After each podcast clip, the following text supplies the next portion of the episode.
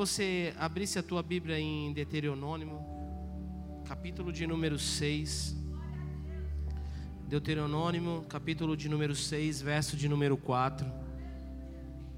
Esse texto, ele é um texto muito pontual para um momento como esse, e eu particularmente não consigo enxergar na Bíblia um texto mais específico para nós estarmos falando sobre um momento como esse, a apresentação de uma criança. Versículo 4 ele diz assim: Ouça, ó Israel, o Senhor, o nosso Deus, é o único Senhor. Ame o Senhor seu Deus de todo o seu coração, de toda a sua alma e de todas as suas forças. Que todas essas palavras que hoje lhe ordeno estejam em seu coração. Ensine-as com persistência a seus filhos. Converse sobre elas quando estiver sentado em casa, quando estiver andando pelo caminho, quando se deitar e quando se levantar. Amarre-as como um sinal nos braços e prende-as na testa. Escreva-as no batente das portas da sua casa e em seus portões o Senhor, o Deus, os conduzirá à terra que jurou aos seus antepassados, Abraão, Isaac e Jacó. Então, o Senhor ele traz uma exortação ao povo de Deus acerca da condução dos nossos filhos no caminho do Senhor. A apresentação é uma iniciação espiritual na vida de uma criança. Nós estamos demonstrando para o mundo espiritual, falar, olha, a partir de hoje eu estou apresentando o meu filho no altar do Senhor. Mas muito mais do que apresentar os nossos filhos no altar, nós também estamos ali assumindo um compromisso com Deus.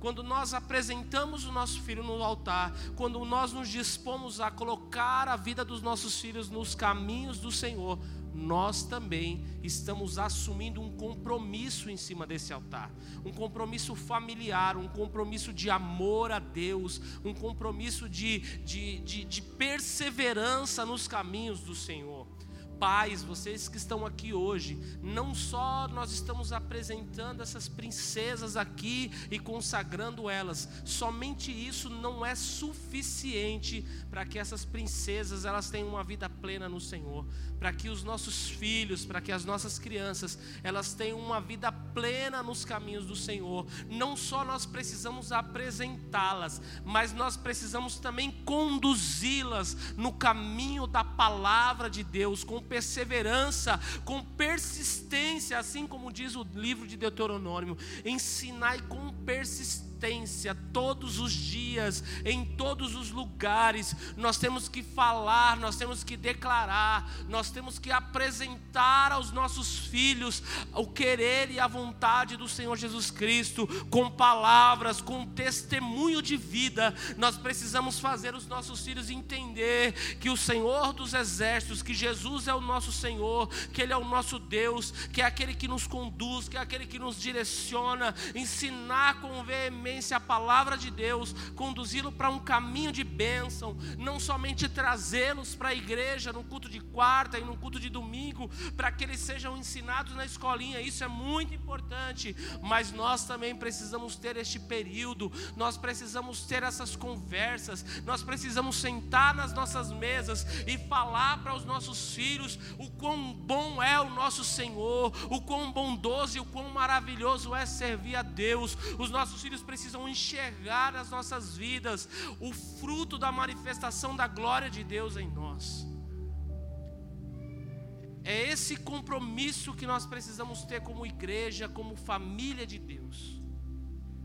Nós costumamos trazer os familiares neste momento de apresentação, porque os familiares têm um papel fundamental e muito importante nesse processo de vida. Os amigos próximos têm um papel fundamental nesse processo de crescimento da criança, porque quanto mais eles recebem do Senhor, mais eles são abençoados e mais eles vão frutificar quando eles chegarem na idade adulta, quando eles chegarem para a idade de, de, de, de, manifestar os frutos de Deus, e aí nós vamos percebendo o quão precioso é nós conduzimos a nossa família e os nossos filhos nos caminhos do Senhor. Amém. Glória a Deus. E agora nós vamos orar. Nós vamos orar pela Lavínia e nós vamos orar pela Manuela. Amém. Lavínia, vem cá, linda. A família da Lavínia, nós vamos orar. Amém.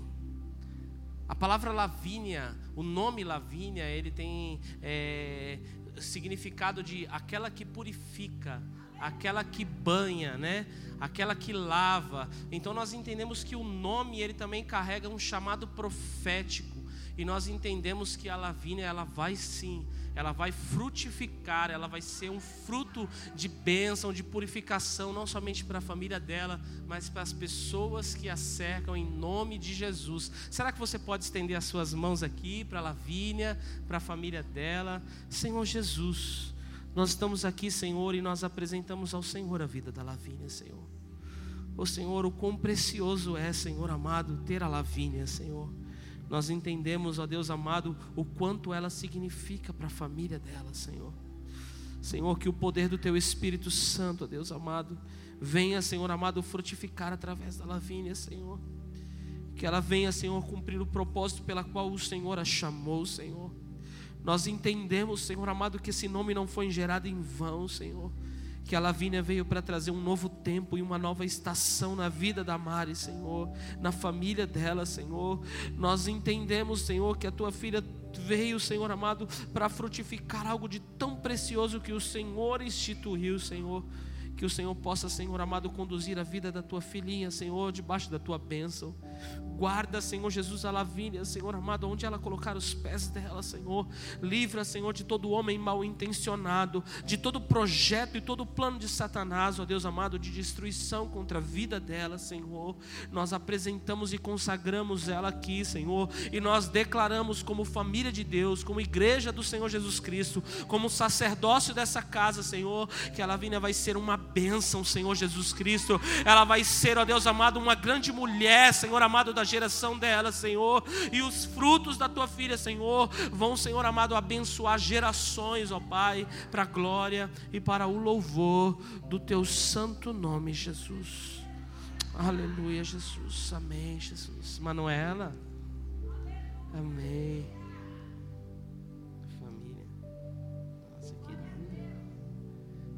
Manuela significa é um derivado do nome Emanuel, né? Que significa Deus conosco. E nós entendemos que esse nome também não foi colocado em vão, porque o Deus que vai ser com a vida da Manuela vai cuidar e vai frutificar na vida dela todos os dias da vida dela, em nome de Jesus. Amém. Vamos orar pela Manuela. Senhor Jesus, nós te apresentamos a vida da Manuela nas tuas mãos, ó Pai. E nós entendemos, ó Deus amado, Senhor, nós declaramos sobre a vida da tua filha, Senhor Jesus, uma nova estação e um novo tempo na vida dela, Senhor, um tempo de frutificação, o tempo da manifestação, Senhor amado, do teu poder, do fluir do teu Espírito Santo, ó Deus, que nenhum mal venha alcançar, ó Deus amado, Senhor, a tua filha, Senhor, que nenhum, Senhor amado, mal venha alcançar o lar da tua filha, Senhor, mas nós liberamos, Deus, que ela venha ser guardada pelo pelo Senhor todos os dias, que ela venha ser, ó Deus amado Senhor, blindada pelo Senhor todos os dias, Senhor, que a Manuela venha ser uma bênção, Senhor amado, que ela venha ser, ó Deus amado, ó Senhor, uma bênção na geração dela, na casa dela, Senhor Jesus, que os frutos, Senhor amado, da tua presença, do teu Espírito, Deus, venham ser sobre elas todos os dias, ó Pai, que a tua presença venha conduzi-la, Senhor, que o Senhor venha guardá-la, Senhor, em todos os caminhos, ó Deus, e que que a Manuela venha trilhar um caminho de bênção, Senhor, para glória e para louvor do teu santo nome, Jesus. Amém e amém. Jesus, será que você pode aplaudir ao Senhor por este momento? Será que você pode glorificar ao nome do Senhor? Porque nós entendemos o quão precioso é nós conduzimos a nossa família e os nossos filhos no caminho do Senhor. Amém. Família, vamos tirar uma foto. O fotógrafo está lá. vamos se posicionar aqui como família, vamos tirar uma foto linda. Está aqui a primeira Bíblia, uma lembrancinha da nossa igreja, do nosso ministério, simbolizando o nosso carinho pela família de vocês e pelos seus filhos. Em nome de Jesus. Olha lá, o fotógrafo está lá no fundo. Lá. Amém. Deus abençoe. Família, por favor. Muito obrigado. Que Deus abençoe a vida de cada um de vocês, em nome de Jesus. Glória a Deus. Amém. Quem está feliz com Jesus aí, minha gente? Gente, esse é o nosso terceiro culto. E hoje de manhã foi forte aqui, viu? Tudo louvor, palavra. Palavra de oferta foi bem calma, tranquila, né, gente? Esse é foi bem fraco. Sem muita delonga, nós vamos falar sobre Glória a Deus, nós vamos falar sobre generosidade para a glória do Senhor. A nossa igreja, as pessoas têm vivido os milagres do Senhor. É, nós já contamos aqui os testemunhos, mas nós não precisamos se mover pelos testemunhos, nós temos que nos mover pela obediência, porque a obediência ela gera é, provisão, a obediência ela abre portas, a obediência nos dá livramento, e eu ainda acredito numa geração que vai se levantar em obediência e a gente não vai ficar aqui se desgastando em falar sobre oferta. No primeiro culto, o apóstolo falou algo que sobrou para mim, minha gente. Ele falou que não, ele se recusa a falar sobre oferta, sobre dízimo, porque é, falar para uma geração que não quer aprender. É assim ou não é? Porque todo mundo está careca, cansado de saber sobre dízimo e oferta. Estamos ou não estamos? Ah, não, gente, sustenta as gracinhas. Estamos ou não estamos? Só que na hora de fazer a gente não quer fazer. Aí Carlos César, Carlos César não, aqui é o apóstolo. O apóstolo César Tavares falou para mim, eu me recuso a falar. Ele jogou para quem? Para mim, gente. E eu já estou começando a me recusar, porque meus inimigos só aumentam quando eu falo a verdade. Vou jogar para a Bruna, que está com a vida ganha vem aqui falar sobre oferta. Brincadeiras à parte, mas é difícil falar sobre oferta, sobre dízimo, porque hoje a internet está aí. E a gente tem acesso a muitas informações, a muitos vídeos, né? E a gente fica buscando respaldo para aquilo que é cômodo para nós. Existe todo tipo de pastor na internet. Tem ou não tem, gente?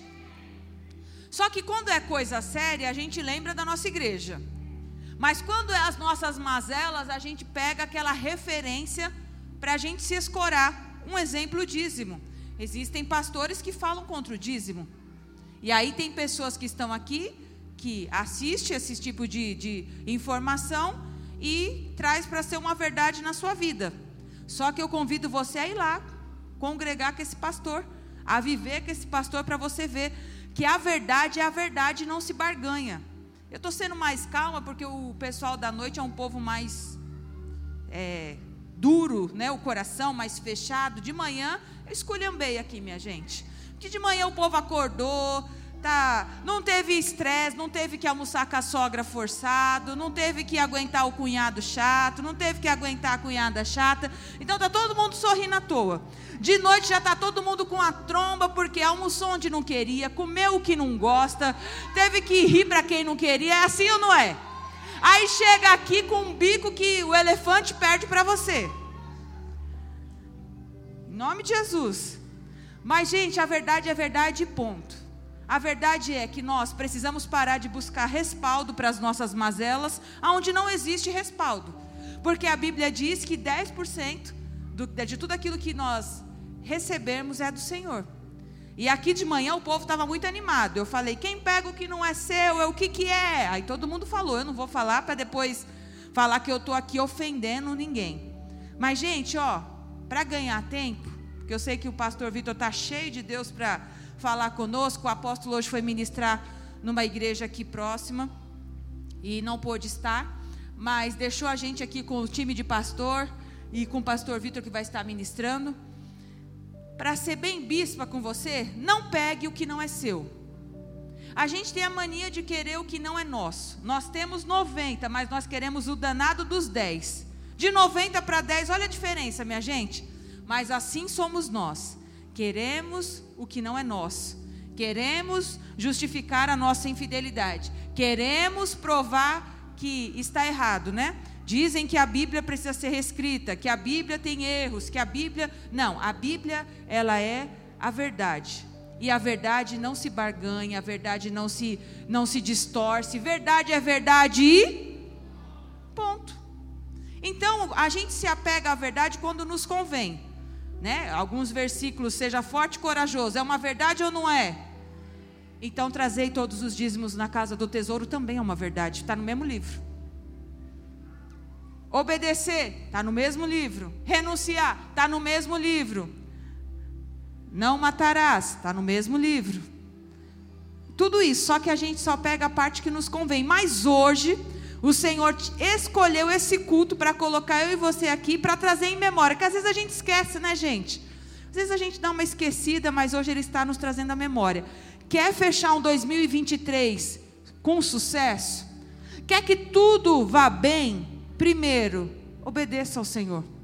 Cumpra o que você prometeu para Ele, porque hoje o Senhor está aqui falando, tem muitas pessoas que prometeram coisas para o Senhor o Senhor fez a parte dele e a pergunta é: onde está a sua parte?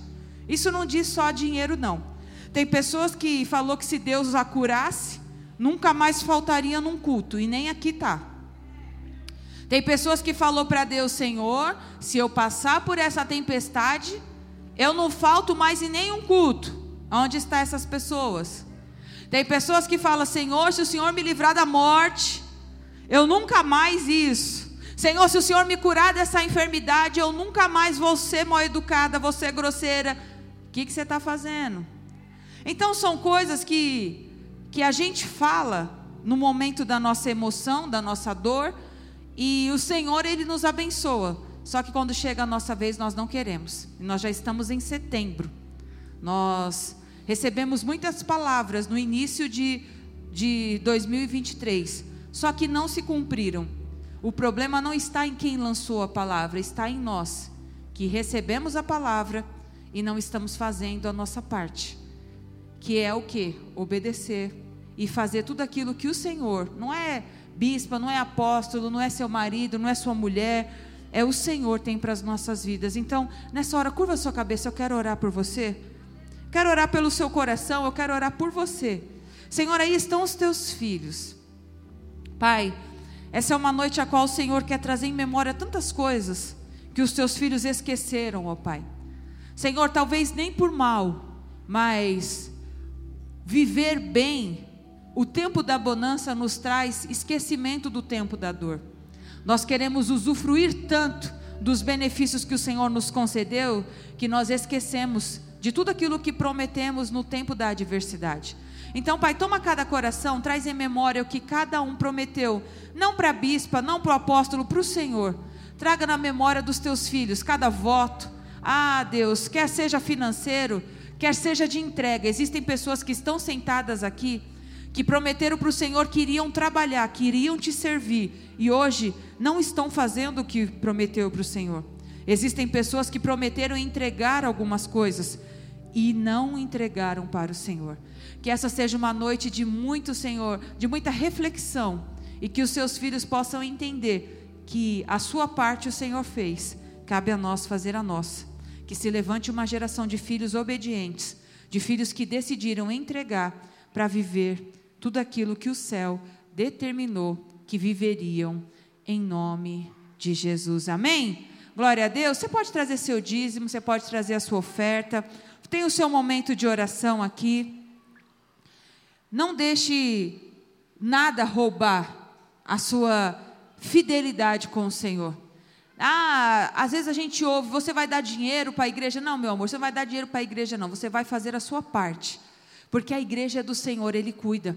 Isso aqui é dele, Ele cuida.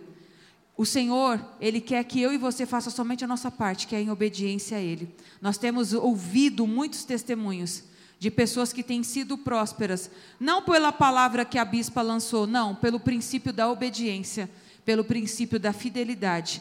Pai, aqui estão os teus filhos, ó Deus. Senhor, que não sejam as minhas mãos, mas que sejam as tuas. Recebe, Senhor, cada oferta, Senhor, cada dízimo, cada, Senhor, semente que os teus filhos estão lançando, Senhor.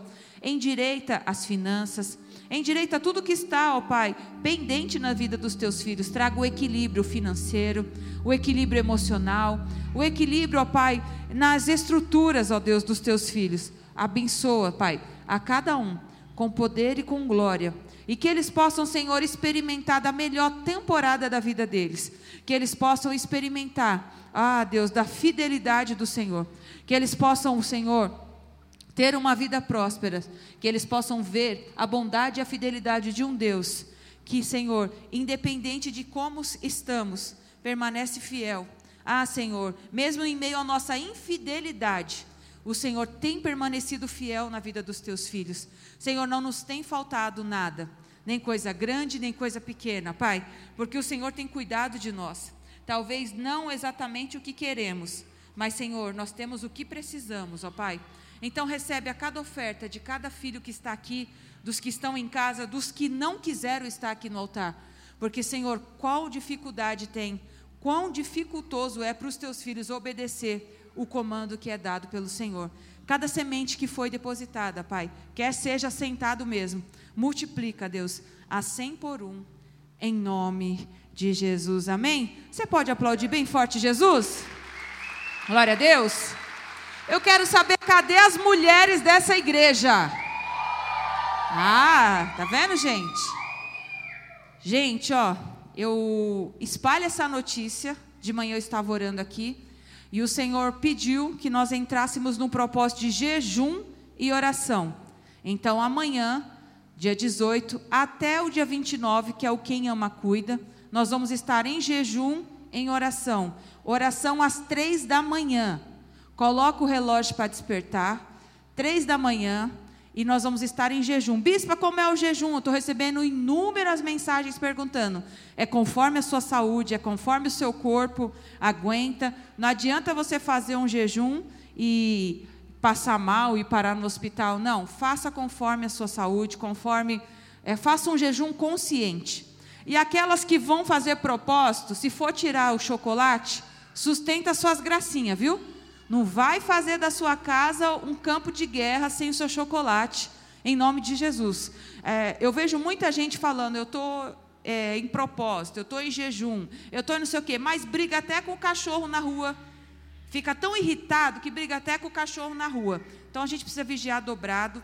Esse jejum e essa oração é pelo, é pelo culto do Quem Ama Cuida. Quem Ama Cuida é a nossa segunda edição.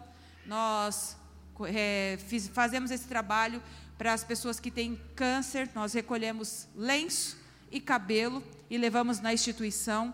Fizemos o primeiro ano passado, foi uma experiência incrível. Eu doei meu cabelo, esse ano eu não vou doar porque não alcançou o tamanho que precisa para ser doado.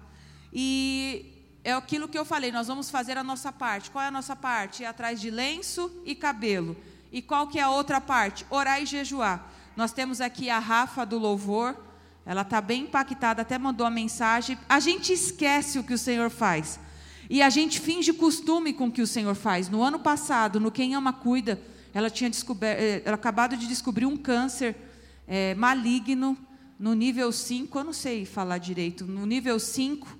E ela veio com o cabelo, pensa num cabelo bonito, gente, aqui. Eu nunca esqueço, ela chegou com aquele cabelo pesado, bonito. Falou, bispo, eu descobri um câncer, mas Estou trazendo o meu cabelo aqui porque eu creio é, na cura, eu creio no que Deus vai fazer. E o caso dela, ela era bem colado na corda vocal. É, o médico falou que ela poderia não falar, mas a última palavra ainda é do Senhor. Hoje ela faz parte do louvor da nossa igreja, né? Tem uma voz muito bonita. Na conferência até Deus usou o Vitor Hugo para ela e ela é, chega um nível da pregação, ele cansa, ele chama alguém chamou, uma das pessoas que ele chamou foi ela.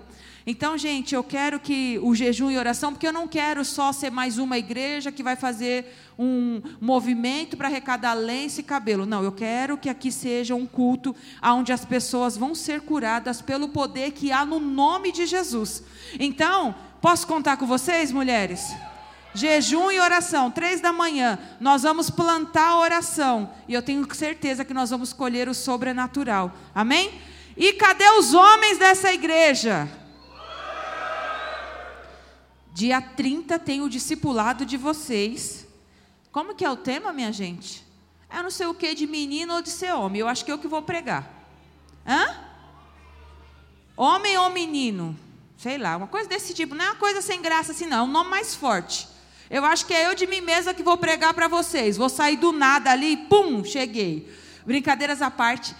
Dia 29, sexta é as mulheres e dia 30 é os homens. Estou reforçando, porque o AP pediu para reforçar. Os homens têm faltado no discipulado. E eu acho que eu vou começar a vir aqui para ver quem está faltando, quem não está faltando, para a gente tomar um café.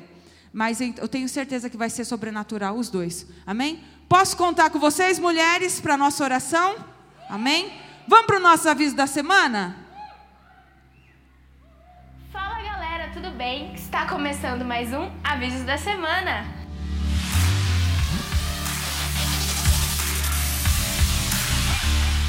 Pessoal, passando aqui para dar alguns recadinhos super importantes para vocês. Primeiramente, no dia 24 desse mês de setembro, nós teremos aqui na nossa igreja o batismo, a nossa festa nas águas. Então não perca essa oportunidade. As inscrições estão liberadas lá no aplicativo. Esse é um momento muito importante na vida de um cristão, então não deixe esse momento passar. Corre lá, faça sua inscrição. Se tem alguém da sua família que ainda não é batizado, esse é o seu momento para ir lá evangelizar essa pessoa e eu tenho certeza que essa será a melhor decisão. E será um domingo de muita festa e nós esperamos por você e sua família para juntos nos alegrarmos na presença do Senhor. E para a mulherada, esse recadinho é para vocês. No dia 29 desse mês, nós teremos a segunda edição do nosso Discipulado de Mulheres Quem Ama Cuida. E lembrando vocês que algumas princesas usam coroas mas outras usam lenço. Então, em especial, a entrada desse discipulado é um lenço para cabelo. Então, já avisa sua amiga, faça sua inscrição, convide pelo menos mais cinco e esperamos por vocês aqui. E agora o meu papo é com você, macho dessa igreja. No dia 30 desse mês nós teremos o discipulado de homens com o tema Homens ou Meninos? Então esse recado é para você corre lá no aplicativo para fazer a sua inscrição, convida os seus amigos, os seus familiares e esteja aqui nesse dia marcando a sua presença às 7h30. E lembrando vocês que as nossas quartas proféticas estão cada vez mais surpreendentes, hein? Fique ligadinho nas nossas redes sociais, arroba Oficial, porque lá vai estar saindo todos os convidados que estarão conosco a cada semana e você não pode perder. Toda quarta-feira, às 20 horas, as nossas quartas proféticas especiais. Afinal, quem será o nosso convidado da próxima semana? E lembrando vocês também que agora, aos domingos, nós temos três reuniões: às 8, às 10 e às 18 horas. E eu quero ver essas cadeiras aqui, ó, cheias de amigos, familiares seus.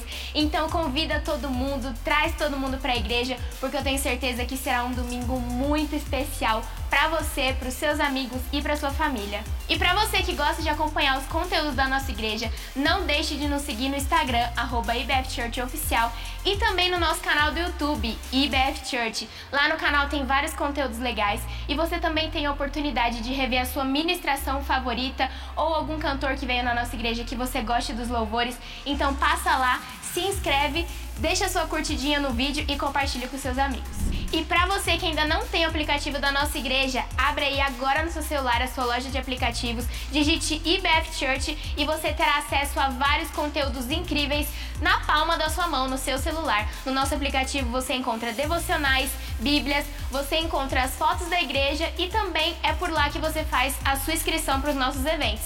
Então, se você ainda não tem o aplicativo, baixe já.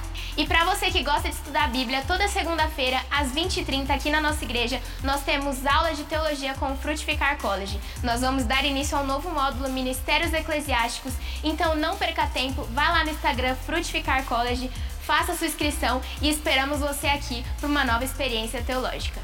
Então foram esses, galera, os nossos avisos da semana. Um lugar para amar e ser amado. Desejo que você tenha um ótimo culto e até a próxima.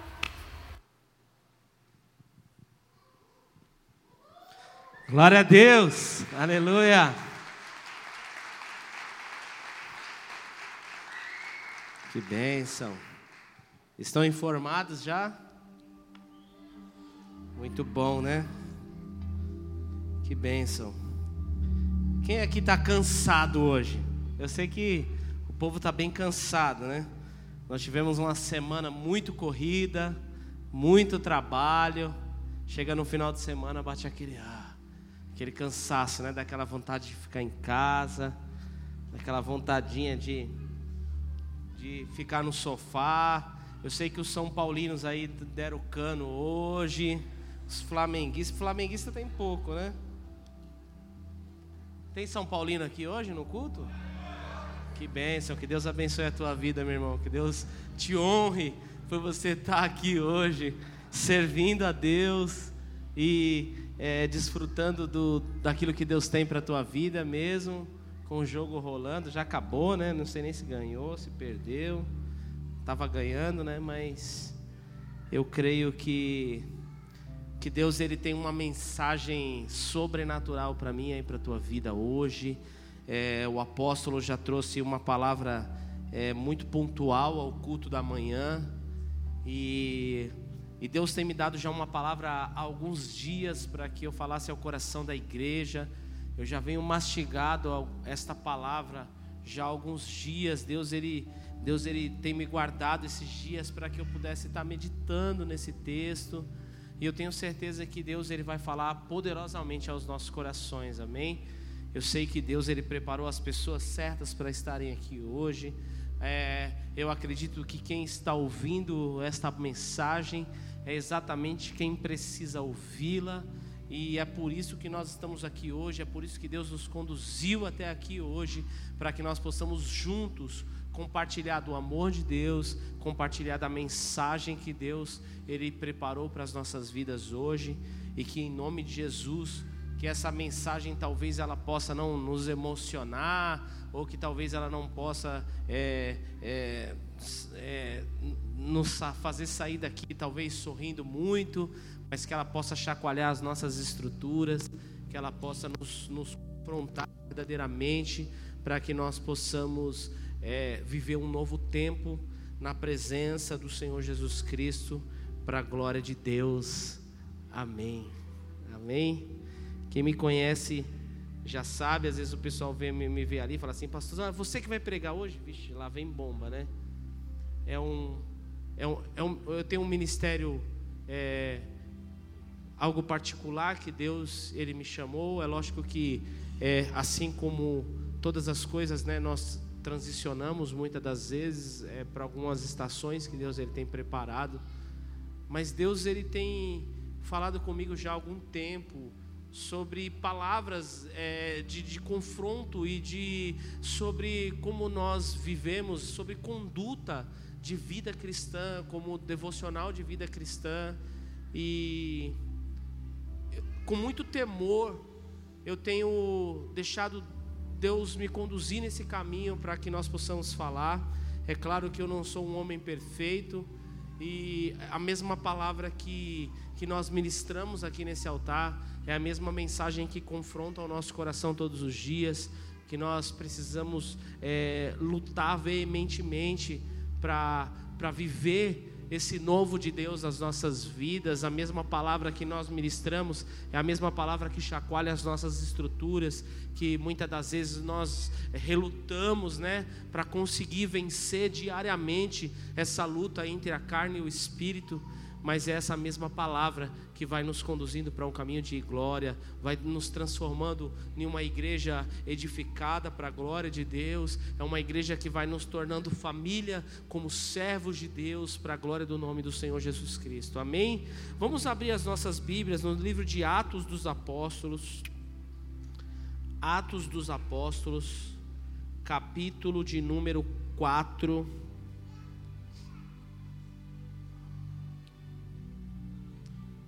Atos capítulo 4, verso 32.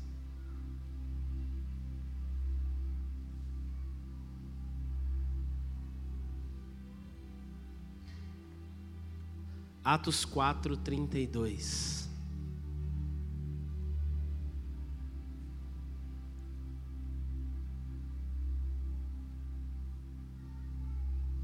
Todos acharam? Quem não achou, acompanha no telão e da multidão dos que, dos que creram.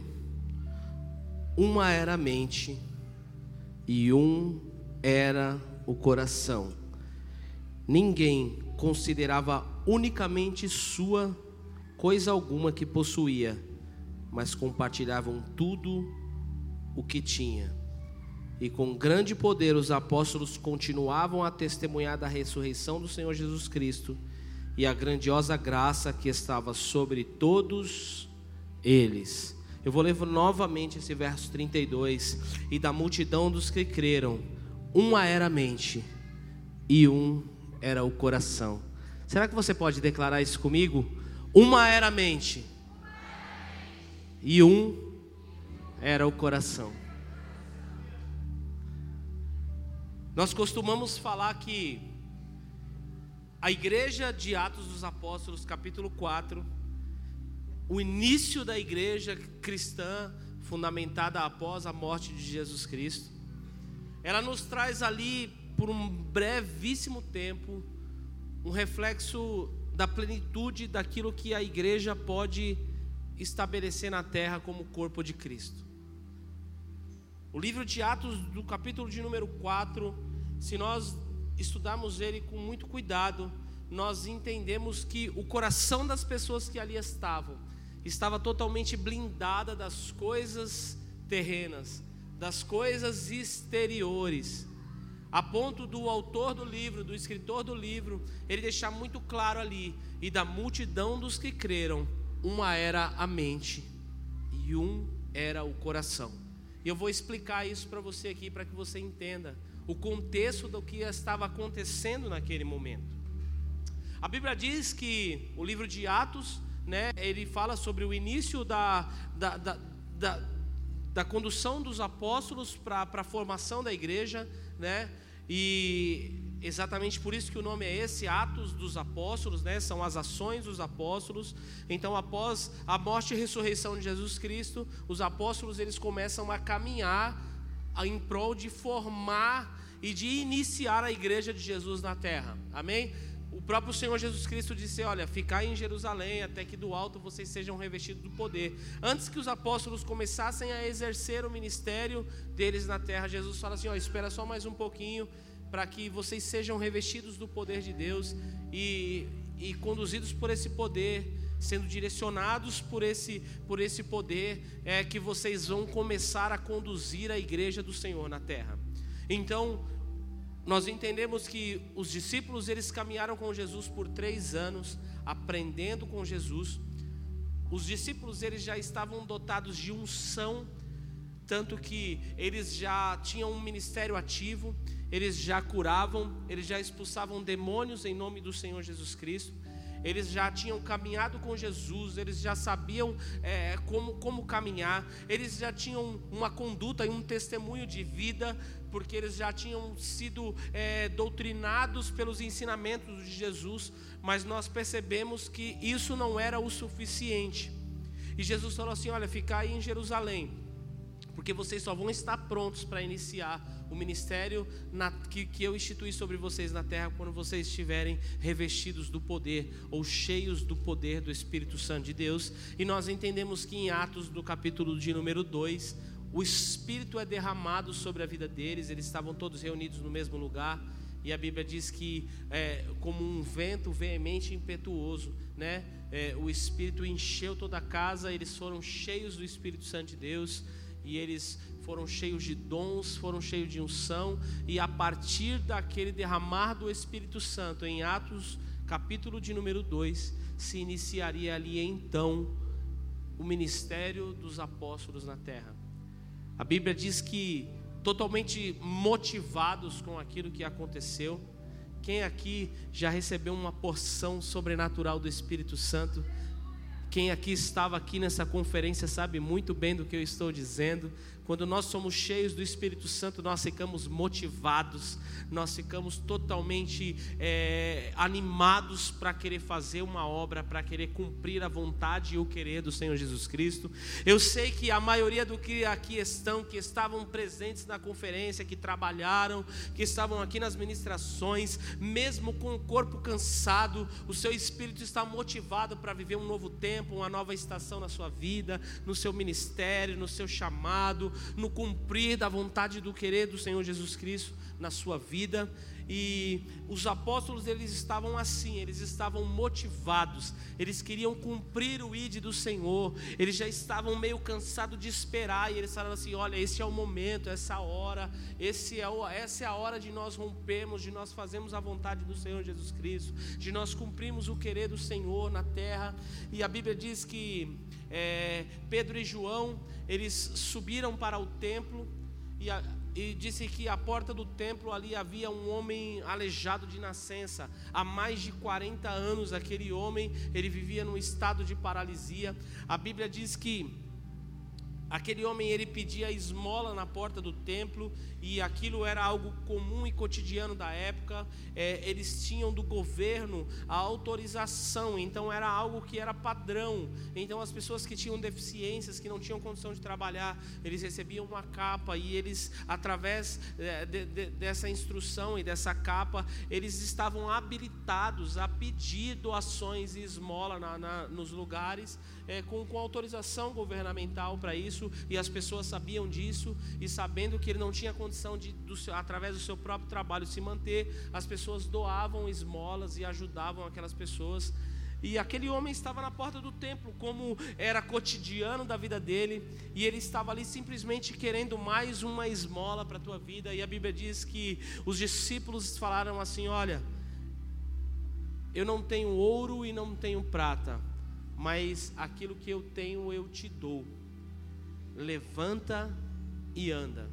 A Bíblia diz que imediatamente aquele homem saltou, colocou-se com os pés em terra e começou a glorificar e exaltar ao nome do Senhor Jesus Cristo. As pessoas que estavam ali no templo, como cotidianamente elas frequentavam aquele lugar, elas sabiam quem era aquele homem. Elas sabiam o estado de vida daquele homem não havia dúvidas que ali estava acontecendo um milagre notório do Senhor Jesus Cristo através da vida daqueles discípulos. Ninguém ali duvidava do tamanho do milagre que Deus estava fazendo naquele lugar. A Bíblia diz que a multidão das pessoas que estavam ali no templo ficaram maravilhadas com aquilo que Deus estava fazendo. E a Bíblia diz que os discípulos aproveitaram o gancho, entraram dentro do templo e começaram a pregar e a pregoar as boas novas do Senhor Jesus Cristo, aquilo que ele havia feito, aquilo que ele estava fazendo e aquilo que ele havia fazer, que ele era um Deus bondoso que perdoava pecados, que tinha salvação, que tinha restauração que ele era o Messias que tinha vindo para salvar o povo de Israel, para livrá-los das opressões. E a Bíblia diz que quando os, os sacerdotes e os doutores da lei chegaram no templo, eles ficaram enfurecidos quando viram os discípulos falando acerca do nome de Jesus. A Bíblia diz que já era fim de tarde, eles mandaram que prendessem os discípulos de Jesus na cadeia e eles passaram a noite na prisão. E quando chegou pela, pela manhã, todos estavam reunidos no sinédrio para interrogar os discípulos.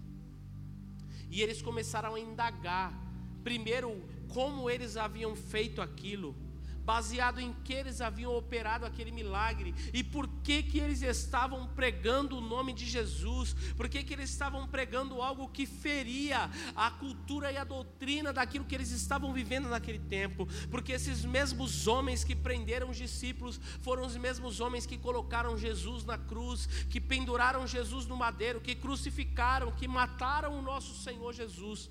São os mesmos os mesmos homens que estavam ali naquele momento interrogando os seus discípulos, oprimindo os discípulos de Jesus, para que eles não abrissem a tua boca e para que eles não falassem acerca do nome de Jesus. A Bíblia diz que Pedro, cheio do Espírito Santo, e quando a Bíblia ela faz questão de especificar o estado de, de alguém, ou quando ela, quando ela coloca algo em detalhe, é porque isso tem uma grande relevância e é sobre essa relevância que nós precisamos nos atentar quando nós lemos o texto. A Bíblia poderia falar assim: e Pedro abriu a sua boca e falou, mas a Bíblia diz assim: e Pedro, cheio do Espírito Santo, ele proclamou. Ele disse assim: Olha, foi o Senhor Jesus, foi em nome de Jesus, aquele a qual vocês crucificaram, mas que ao terceiro dia ressuscitou. E foi através do nome desse Jesus que esse homem foi curado. Foi por causa dele que ele ficou de pé. Agora, por que é que vocês estão nos oprimindo e nos interrogando? Porque nós realizamos um bem tão notório a qual ninguém pode duvidar. Então nós estamos sendo presos porque nós realizamos um bem a qual ninguém pode negar, um bem que é irrevogável. Por que, que vocês estão nos oprimindo? Porque aquele aleijado foi curado. E eles falaram: Olha, nós não queremos que vocês preguem a respeito do nome desse Jesus no templo e nenhum lugar aqui nessa cidade. E eles começaram a oprimir os discípulos para que eles não falassem e para que eles não apregoassem sobre Jesus. Ele falasse assim: Olha, a qual a quem nós deveríamos obedecer? Ao nosso Deus, ao nosso Senhor, Senhor de todas as coisas, ou aquilo que vocês estão me pedindo? De maneira nenhuma nós iremos fazer isso. Nós vamos continuar falando, nós vamos continuar pregando e nós vamos continuar fazendo o querer e a vontade do Senhor. A vontade daqueles homens agora era lançar os discípulos em uma prisão, colocá-los em uma cruz, assim como eles crucificaram Jesus. Mas uns dos sábios da época falaram: olha, nós não temos nenhuma acusação contra eles. Se nós matarmos ou se nós prendemos esses homens, nós vamos estar gerando aqui um, um, um, martírio, ou nós vamos estar gerando um precedente a qual as pessoas podem se revoltar contra nós. O mais prudente é que nós os soltemos. Mas antes deles soltarem os discípulos, Pedro e João, eles ainda assim fizeram muitas ameaças contra eles e assim eles o soltaram. A Bíblia diz que eles saindo de lá, eles se reuniram com os outros irmãos, a qual já, já ouviam ouvido uma mensagem de, de santificação, a qual já haviam sido transformados e tinham tido uma experiência com Jesus. A Bíblia diz que eles se reuniram com esses irmãos e eles falaram acerca do que havia acontecido. E a Bíblia diz que, com um temor no coração, talvez com medo de morrer também, talvez com medo da perseguição, indignados com aquilo que estava acontecendo, a Bíblia diz que aqueles homens se reuniram e eles começaram a fazer uma oração. E eu consigo enxergar muita sinceridade, mas muito entendimento na oração que eles estavam tendo naquele momento. Porque quando nós somos movidos por sentimentos, quando nós somos movidos por medo, quando nós somos movidos somente por indignação, quando nós somos movidos por circunstâncias a qual nós estamos vivendo, muitas das vezes as nossas orações são vazias, as nossas orações não têm fundamento. E baseado em orações vazias sem fundamentos, o que o Senhor pode fazer?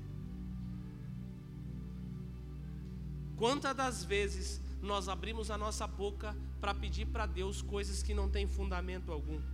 Quantas das vezes nós abrimos a nossa boca para pedir coisas que simplesmente são vazias, são baseadas no nosso próprio ego, nas nossas próprias vontades vazias e que na maioria das vezes aquilo que nós estamos pedindo ou aquilo que nós queremos só vai fazer uma coisa dentro de nós, nos distanciar do nosso propósito, nos distanciar do propósito a qual o Senhor instituiu para as nossas vidas. E essas orações, elas não têm como ser atendidas, porque elas são orações cheias de eu, são orações vazias, cheias de sentimentos é, vazios e infundados. Mas nós percebemos que na oração dos apóstolos não havia só um sentimento de tristeza, um sentimento de amargura, mas havia um pleno entendimento do propósito pelo qual o Senhor havia os chamado. E a Bíblia diz assim que, que eles começaram a orar e eles disseram assim: Senhor, tu falastes pelo Espírito Santo, no versículo 25, pela boca do teu servo, nosso pai Davi. Porque se enfurece as nações e os povos conspiram em vão. Os reis da terra se levantarão e os governantes se reúnem contra o Senhor e contra o seu ungido. De fato, Herodes e Ponte Pilácio reuniram-se com os gentios e com o povo de Israel nessa cidade para conspirar contra o teu santo servo Jesus, a quem ungisse.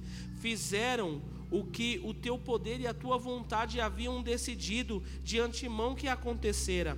Agora, Senhor, considera as ameaças dele e capacita os teus servos para anunciarem a tua palavra corajosamente. Entende, estende a tua mão para curar e realizar sinais e maravilhas por meio do nome do teu santo servo Jesus. Aqueles homens entendiam o propósito a qual o Senhor havia os chamado. Nenhuma afronta, nenhuma ameaça poderia pará-los. O medo não poderia pará-los. A tristeza, a angústia não poderia pará-los, porque eles estavam dotados de entendimento, de consciência do propósito pelo qual o Senhor havia os chamado. A oração deles revela que eles estavam sim angustiados, que eles estavam sim abatidos pelo que estava acontecendo. Eles sabiam que eles estavam sendo afrontados, eles sabiam que eles iam passar por momentos muito difíceis por causa desse propósito, mas eles estavam dispostos a passar por cima de tudo isso, por amor daquele a qual os havia chamado. Talvez a condição de vida que nós estamos vivendo hoje aqui é totalmente diferente, mas quantas vezes nós nos deparamos com adversidades. Quantas vezes nós nos deparamos com situações que querem nos fazer parar e que querem nos fazer desistir. Quantas vezes nós nos deparamos com situações que querem nos levar a recuar. Quantas vezes a angústia, a tristeza e a depressão tenta bater na porta dos nossos corações, dizendo você não vai conseguir, você não vai conseguir avançar, você não vai conseguir continuar, você não vai conseguir romper, você não vai conseguir chegar lá. Olha como você está vivendo, olha o seu estado, olha a tua condição nós olhamos o gigante que está à nossa frente e nós olhamos assim: ah, vai ser muito difícil, é uma barreira muito difícil para eu correr, para eu transcorrer, é uma barreira muito difícil para eu passar. Olha, talvez eles estivessem olhando ali e falassem assim: são as autoridades religiosas da época, eles têm dotado todo o poder. Se eles mataram Jesus, o que eles vão fazer conosco? Se o nosso mestre, o nosso Senhor, que estava dotado do poder de Deus, que era o Filho de Deus, encarnado na terra, se eles mataram a Jesus, o que eles vão fazer conosco? Eles não vão ter misericórdia. Será que a vontade de desistir não tinha talvez batido no coração deles? Será que não tinha batido um negócio na mente deles dizendo assim: "Ah, meu, eu acho que eu acho que nós estamos equivocados, eu acho que não é por aqui que nós temos que ir não. Porque se nós continuarmos, certamente nós vamos morrer. Quantas vezes nós nos deparamos com situações que tentam nos levar a voltar atrás, a desistir. Às vezes são pessoas que nós olhamos e falamos assim: essa pessoa está muito acima de mim. O que, que eu vou fazer contra aquilo que ele está dizendo? Contra aquilo que ele está impondo? Talvez no teu trabalho, talvez na tua família, talvez na tua igreja,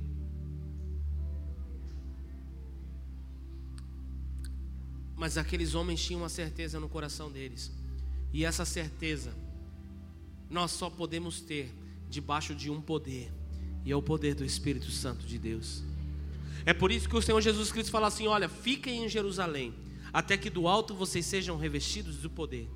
Porque o crente cheio do Espírito Santo, ele tem convicções dentro do teu coração. E o Espírito Santo de Deus, ele gera convicções no nosso coração que ninguém pode nos distanciar delas. É por isso que é tão importante nós estarmos debaixo da unção do Espírito Santo de Deus. É por isso que nós, é tão importante o crente ser cheio do Espírito Santo de Deus. É por isso que é importante o cristão jejuar, orar, ter uma busca incessante pela presença do Espírito Santo de Deus, porque só o o Espírito Santo de Deus, só cheios do Espírito Santo de Deus, é que nós vamos estar dotados de convicção e de certeza do propósito pelo qual o Senhor Jesus nos chamou. Eu já falei isso daqui por muito centenas de vezes nesse altar e nesse microfone, quando o Senhor Jesus Cristo ele foi ascendido ao céu, ele falou assim: Olha, eu não vos deixarei órfãos, mas derramarei sobre vós o Espírito Consolador, o Espírito da verdade, que o mundo não pode perceber, mas ele habita em nós e estará em nós para sempre. É esse Espírito, o Espírito da verdade, que vai nos dotar da certeza do propósito pelo qual o Senhor Jesus Cristo ele nos chamou e é o mesmo Espírito que nos capacita, que nos dota de capacidade para que nós possamos romper, romper, romper as barreiras para cumprir o propósito do Senhor Jesus Cristo nas nossas vidas.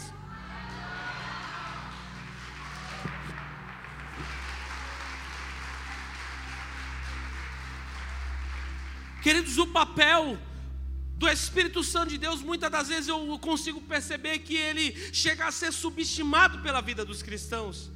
Quantas pessoas, queridos, saem da tua casa, saem da tua cama, da tua cama, do teu sofá, do convívio da tua família, para vir para a igreja, para simplesmente receber o Espírito Santo, simplesmente para ser dotado de, de, de um prazer momentâneo.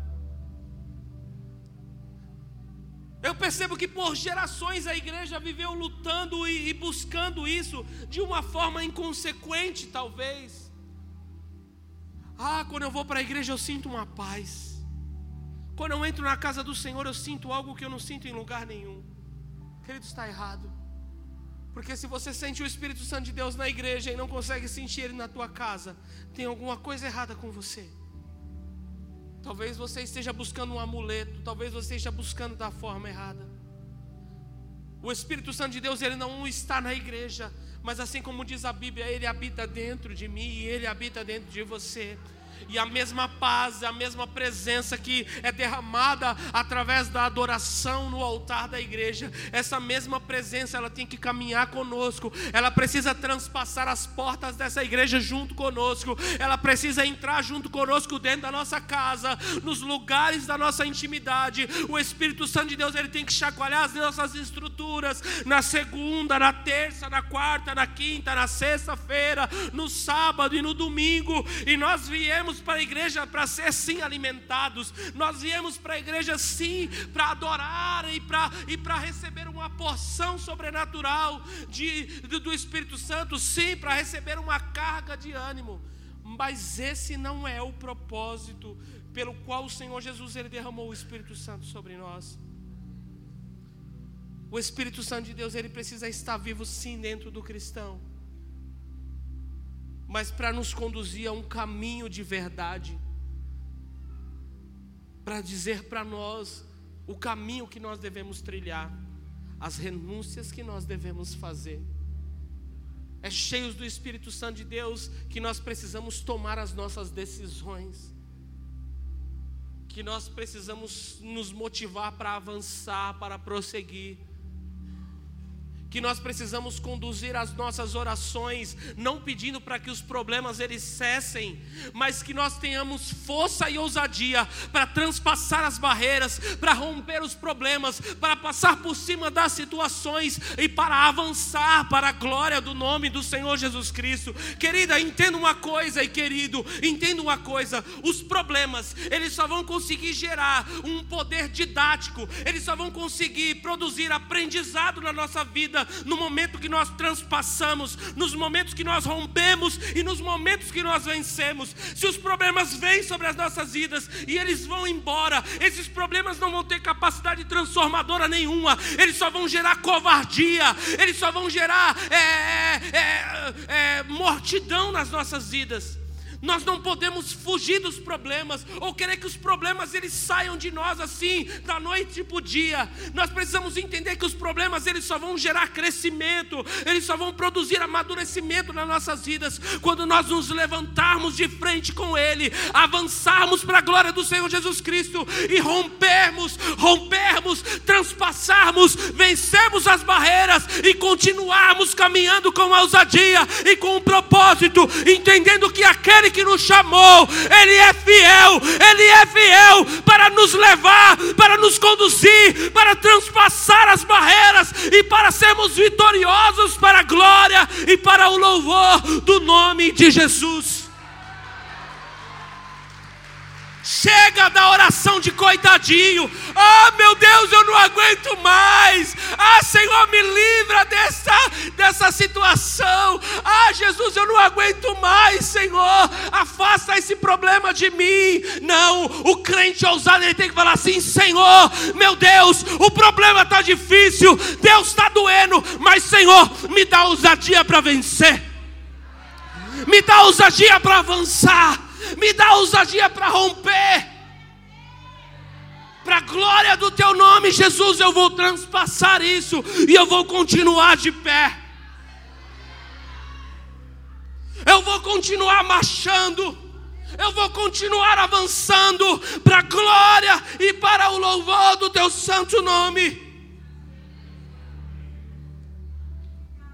Estamos de pé.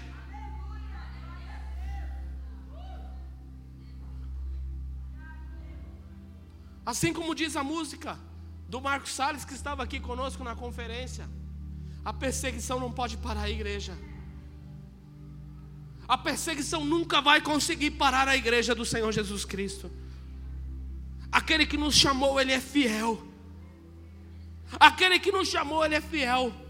Por maior que seja o levante, queridos, por maior que seja a barreira, se nós entendemos o propósito do qual o Senhor nos chamou, nós vamos transpassar e nós vamos romper para a glória e para a honra e para o louvor do santo nome de Jesus. Aleluia, aleluia, aleluia. Mas eu estou aqui só fazendo uma introdução.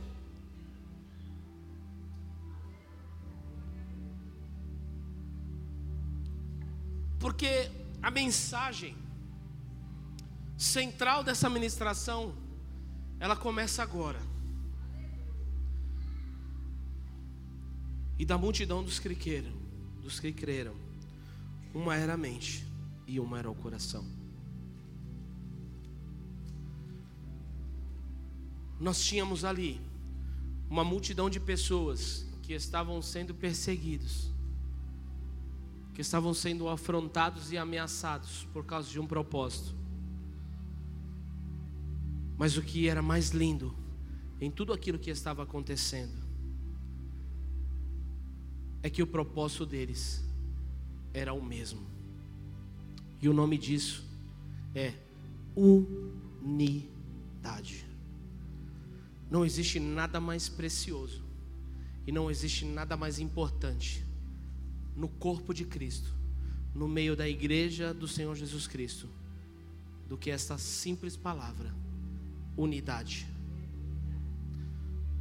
Uma era a mente e uma era o coração. Eles tinham o mesmo propósito e eles tinham o mesmo objetivo. Eram pessoas diferentes, com posições diferentes, com níveis de instrução diferentes, com famílias diferentes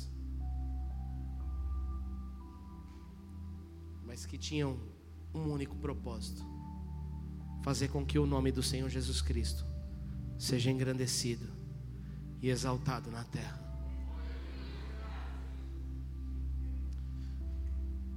Nós confundimos muito a palavra unidade.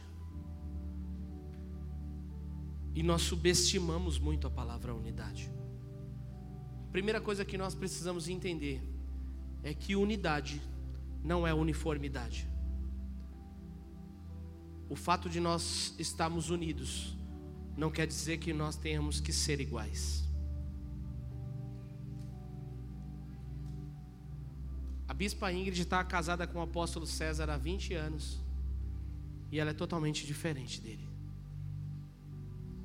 Eu estou casado com a pastora Sara há 16 anos. E nós somos diferentes.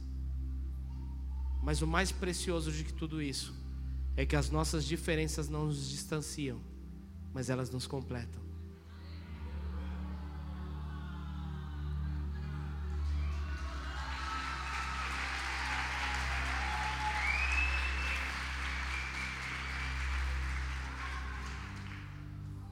Uniciar o homem uma só carne.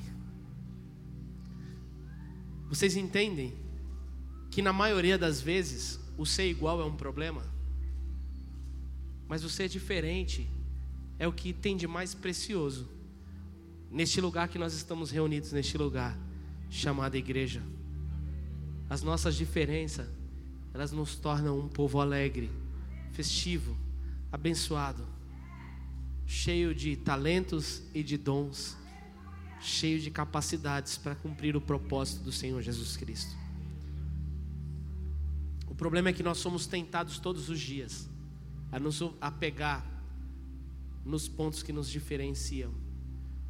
E nós nos esquecemos de nos apegar no ponto que nos une. Nós não estamos em uma corrida para ver quem chega primeiro no céu.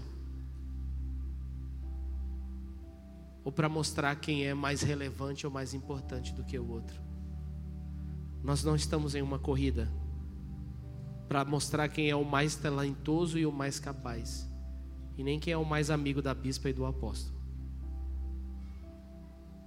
Nós não estamos em uma corrida para demonstrar qual ministério é o ministério mais completo, que faz a melhor apresentação. Nós estamos, não estamos em uma corrida para dizer quem é o mais capacitado para ser o líder ou para ser o segundo líder do ministério. Esse não é o propósito pelo qual o Senhor nos chamou. Nós estamos em uma corrida, uma corrida de fé, para mostrar para todas as pessoas que nos cercam, para o maior número de pessoas que nós conseguimos demonstrar que Jesus Cristo é o Senhor de todo o exército, Ele é o Senhor de todas as coisas. Ele é o único digno de ser exaltado e engrandecido. Ele é o único merecedor de likes e curtidas. Ele que tem que ter mais seguidores. A relevância está toda sobre o nome dele.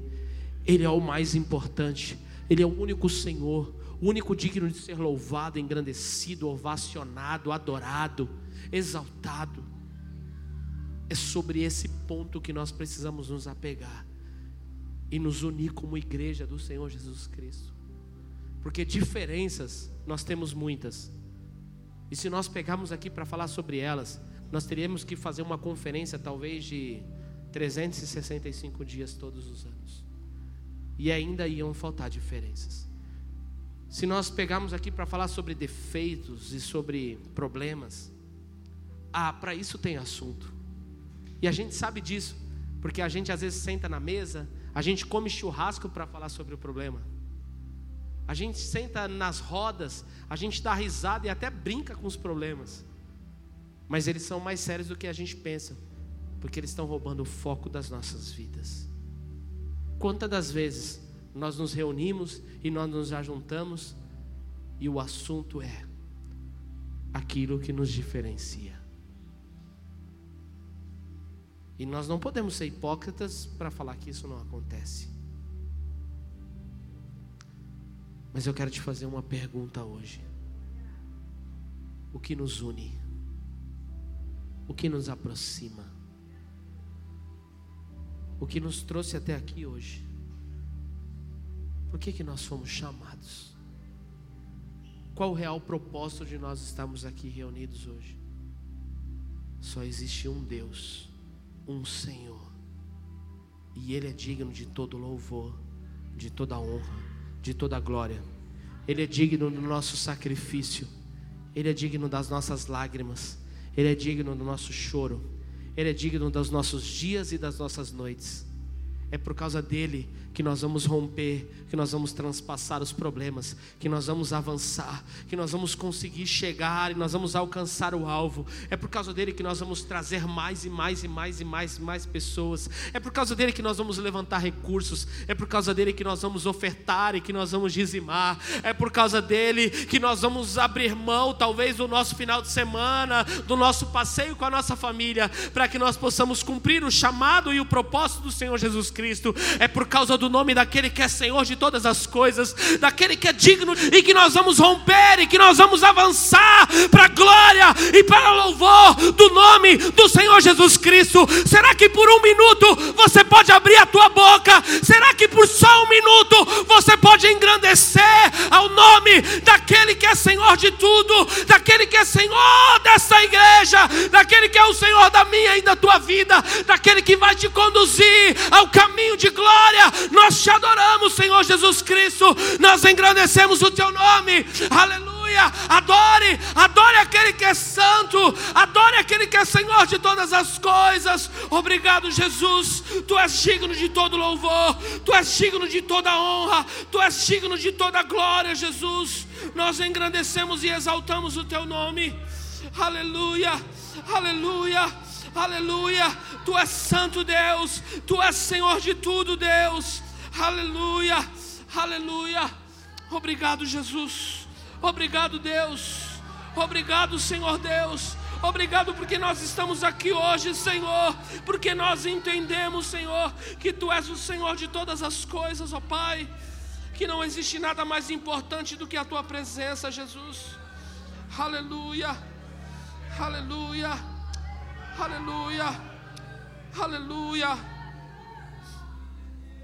Aleluia. A Bíblia diz que depois que eles fizeram aquela oração, uma oração de verdade, a Bíblia diz que as estruturas daquele lugar começaram a ser abaladas, a terra começou a tremer, de quão forte e quão grande foi a presença do Senhor Jesus Cristo. Porque quando um crente entende o chamado e o propósito de Jesus, o Espírito Santo é derramado.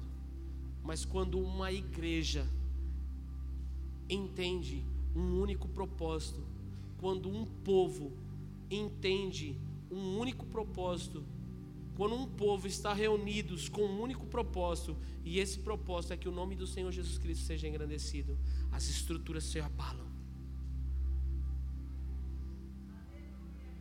Nós precisamos, como igreja, abalar as estruturas desse bairro. Nós precisamos, como igreja, abalar as estruturas deste lugar. É debaixo dessa unção que nós precisamos viver. Mas a Bíblia diz que um pouquinho mais à frente, quando tudo estava muito bom, tudo estava sendo compartilhado, a Bíblia diz que as pessoas começaram a vender as suas propriedades começaram a entregar todo o valor das suas propriedades. Porque eles entendiam que a vida deles já estava gasta e que eles precisavam viver por um único propósito, e era viver para a glória do Senhor Jesus Cristo. Mas a Bíblia diz que um casal, Ananias e Zafira, venderam a sua propriedade, mas por segurança, eles falaram assim: Olha, vamos guardar uma parte do dinheiro e vamos doar o resto. Mas qual foi o problema? eles entregaram o valor e o propósito deles estava distorcido. E eles entregaram parte do valor, mas eles disseram que estavam entregando tudo.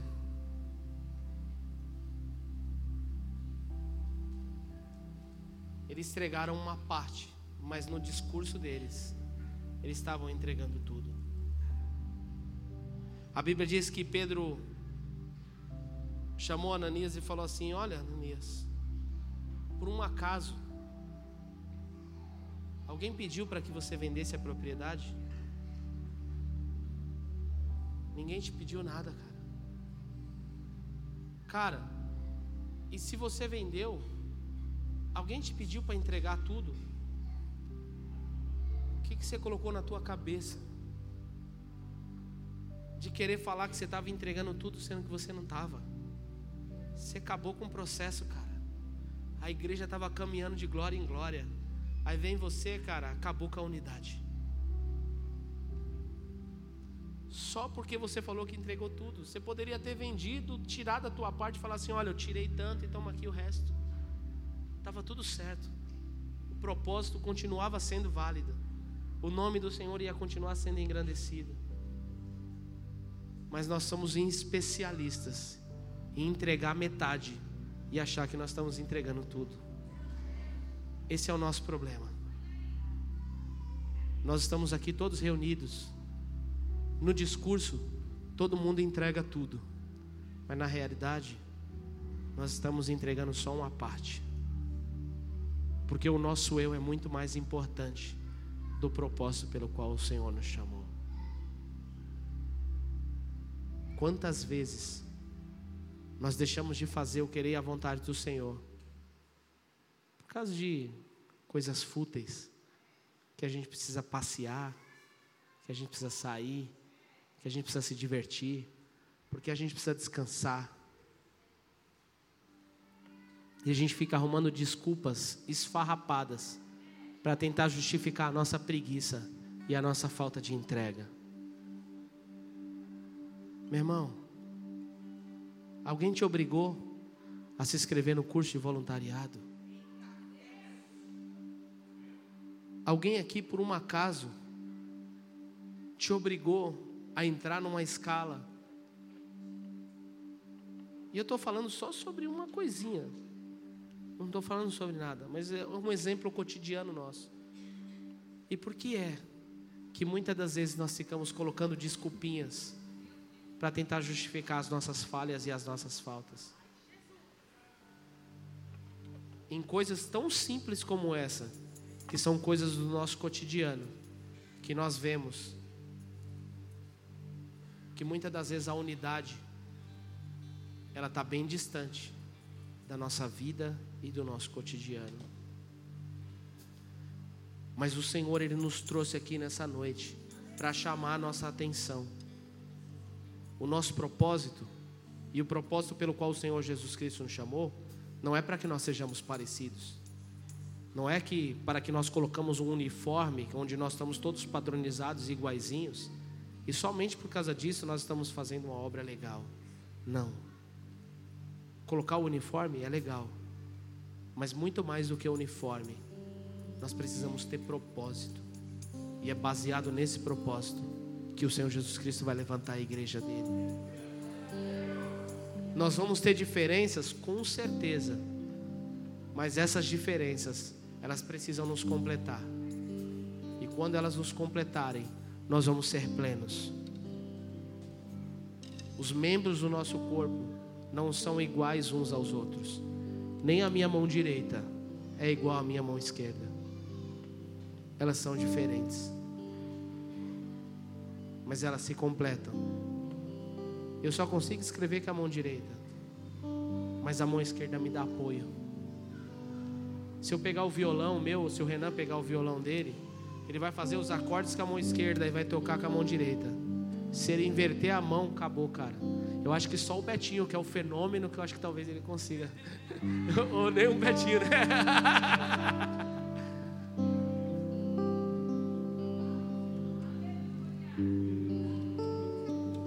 Neymar chuta com as duas, mas pode ter certeza que ele chuta melhor com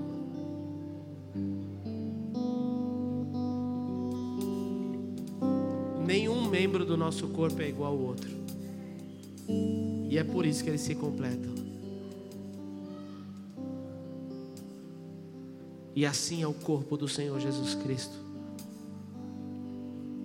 Você não precisa ser igual a ninguém. Deus te chamou com um papel único e específico.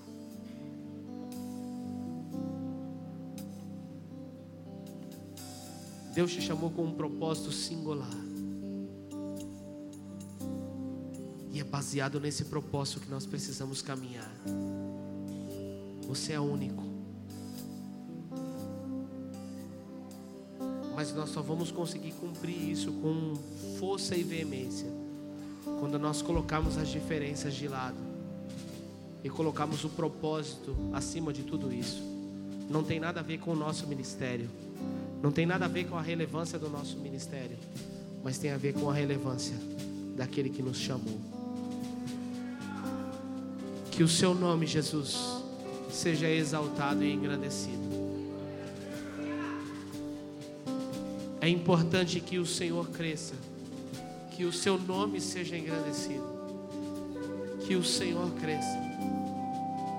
A Bíblia fala sobre o propósito da unidade e sobre a importância que a igreja tem como relevância. E se nós entendemos essa importância, a Bíblia nos fala que o primeiro mandamento é amar o Senhor acima de todas as coisas, mas o segundo deles e que não é nem um pouco menos importante do que o primeiro. Assim como o Senhor Jesus Cristo disse: Amai o teu próximo como a ti mesmo. Porque se nós amamos o nosso próximo a mais do que a nós mesmos, nós estaríamos desprezando uma parte que é muito importante. Mas a Bíblia diz assim: olha, amai o teu próximo como a você mesmo. Isso é unidade. O que eu quero para mim, eu quero para o meu irmão. Se eu quero ter um ministério relevante, eu também quero que o meu irmão tenha. E não tem nenhum problema nisso.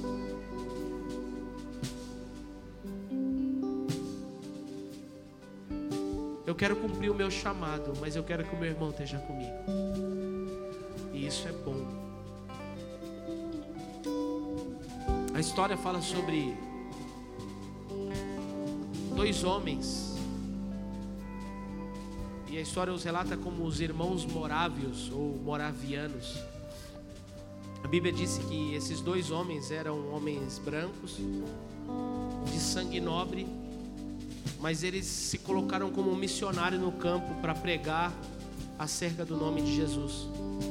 E a Bíblia diz que eles estavam pregando em uma região da África. E a Bíblia diz que eles estavam em uma comunidade falando acerca de Jesus.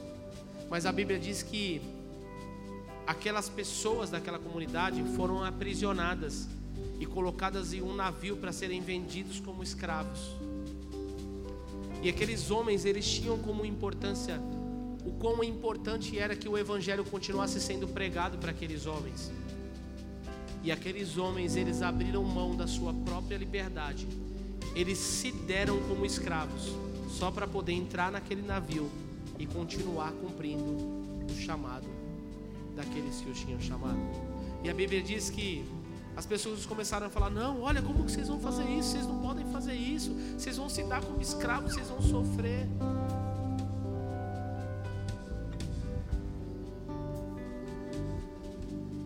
Aí a Bíblia diz que a última frase que foi relatada sobre a vinda daqueles homens foi que eles, ao entrar ao navio, eles falaram assim: que o cordeiro receba a recompensa do seu sacrifício através de mim.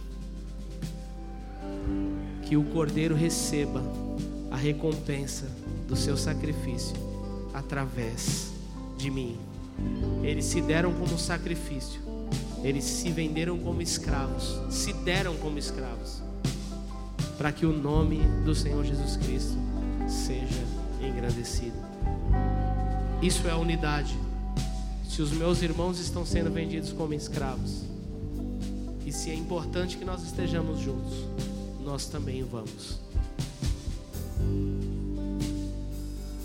E muitas das vezes nós queremos, não queremos nem chorar o sofrimento com nossos irmãos.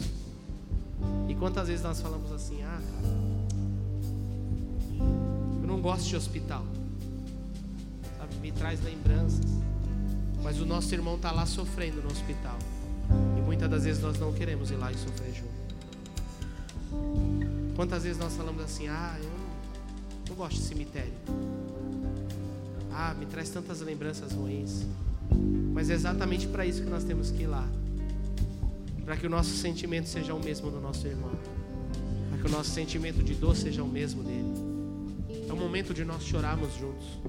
Vai ter sim um momento que nós vamos na festinha de aniversário e muitas das vezes nós falamos: Ah, eu não gosto de festa. Ah, não, não gosto de bagunça. Mas às vezes nós precisamos ir, porque é exatamente isso, que o Senhor quer de nós. Que nós também nos alegremos juntos com os nossos irmãos. Isso é unidade. é nós sofremos a dor um do outro e nós rimos a alegria um do outro. E apesar de todas as coisas, nós permanecemos juntos e unidos por um único propósito: é que o nome do Senhor Jesus Cristo seja engrandecido na terra. Será que você pode se levantar, igreja? E se o seu propósito é que o nome do Senhor seja engrandecido, será que hoje você consegue abrir a tua boca nesse final de culto? Olá, muito obrigado por ter nos acompanhado até aqui. Siga o nosso perfil aqui no Spotify caso você ainda não nos siga. Ative as notificações também para não perder nenhum dos nossos podcasts. Aproveite e compartilhe esse episódio com alguém. Nos ajude a edificar a vida de cada vez mais pessoas. Deus abençoe a sua vida.